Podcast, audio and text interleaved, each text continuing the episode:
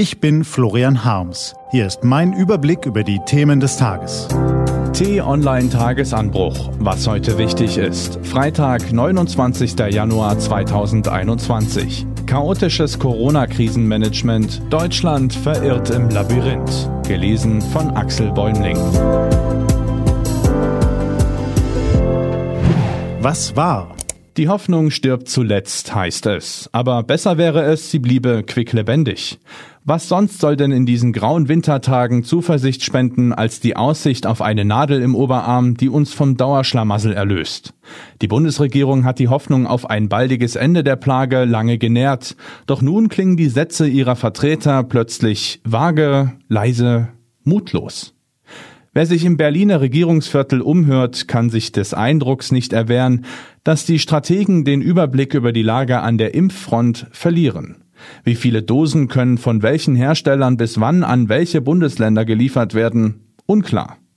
Welche anderen Pharmafirmen können helfen, die Impfstoffe der Hersteller zu produzieren? Unklar. Wer kann den föderalen Wirrwarr aus 16 verschiedenen Impfabläufen lichten? Wieso organisieren das überhaupt die Bundesländer statt der Bund? Und warum gibt es keine zentrale Website, auf der jeder Bürger einen Termin beantragen und transparent erfahren kann, wann er bitte schön drankommt? Unklar, unklar, unklar. Wer unter 60 ist, wird eh noch lange warten müssen.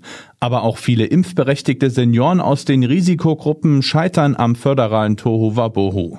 Seit Ausbruch der Seuche haben wir vieles erduldet. Wir üben uns in Geduld und Disziplin, haben Nachsicht mit den Verantwortungsträgern, aber wer von der Impfkampagne enttäuscht ist, den kann Florian Harms verstehen.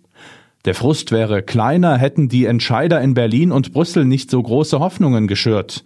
Hätten sie transparent kommuniziert und auch mal eingestanden, dass in ihrem Krisenmanagement einiges überhaupt nicht rund läuft, statt Pannen wortreich schön zu reden.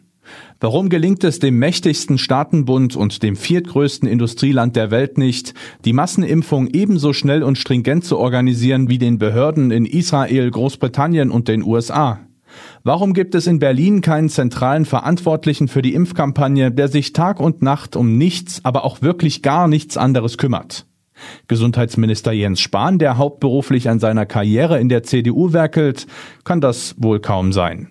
Auch die Kanzlerin und ihr Kanzleramtsminister haben mindestens noch 23 weitere Baustellen zu beackern. Und die Ministerpräsidenten haben bekanntlich alle ihre eigene Agenda. Was es jetzt aber doch dringend braucht, sind Führung und Koordination.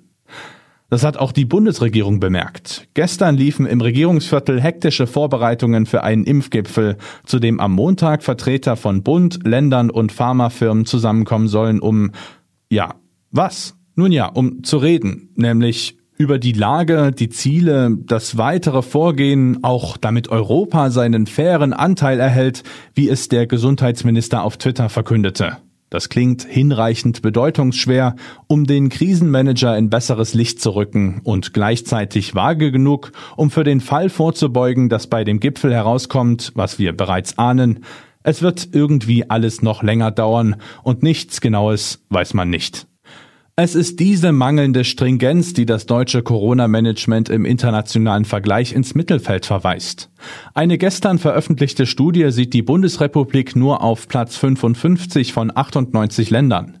Einige Länder haben die Pandemie besser gehandhabt als andere, aber die meisten Länder übertrafen sich gegenseitig nur durch ihre unzureichende Leistung, lautet das nüchterne Fazit der Forscher.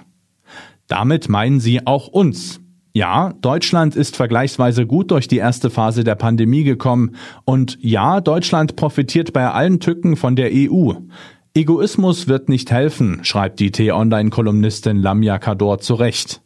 Doch in diesem grauen Winter haben wir die Lage immer weniger im Griff. Vielleicht ist es das föderale Kompetenzgerangel, vielleicht sind es Bürokratie und mangelnde Führungsstärke, vielleicht sind die Regierenden auch einfach nur genauso erschöpft wie wir alle.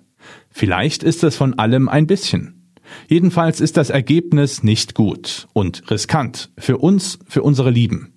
Noch mehr Tote, noch viel mehr Covid-Kranke, noch längeren Lockdown, noch mehr Pleiten, noch mehr soziales Leid können wir uns nicht erlauben. Also macht ruhig einen Gipfel, liebe Ämterträger in Bund und Ländern, aber dann nutzt ihn auch, um endlich Klarheit zu schaffen. Was steht an? Die T-Online-Redaktion blickt für Sie heute unter anderem auf diese Themen. Einer, der an vorderster Front im Kampf gegen das Coronavirus kämpft, ist Kanzleramtsminister Helge Braun. Das Interview mit ihm lesen Sie heute Nachmittag auf t-online.de. Seit Joe Biden im Weißen Haus seinen Schreibtischstuhl zurechtgerückt hat, kommt die sensible Zone um den Inselstaat Taiwan nicht mehr zur Ruhe. Täglich schickt Peking jetzt seine Kampfflieger in das Hoheitsgebiet des kleinen Nachbarn.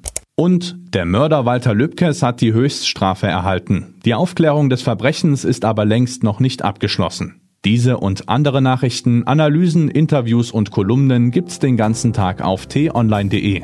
Das war der T-Online Tagesanbruch vom 29. Januar 2021.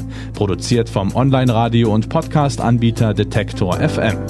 Morgen gibt's den Tagesanbruch am Wochenende mit dem Rückblick auf die wichtigsten Themen der Woche.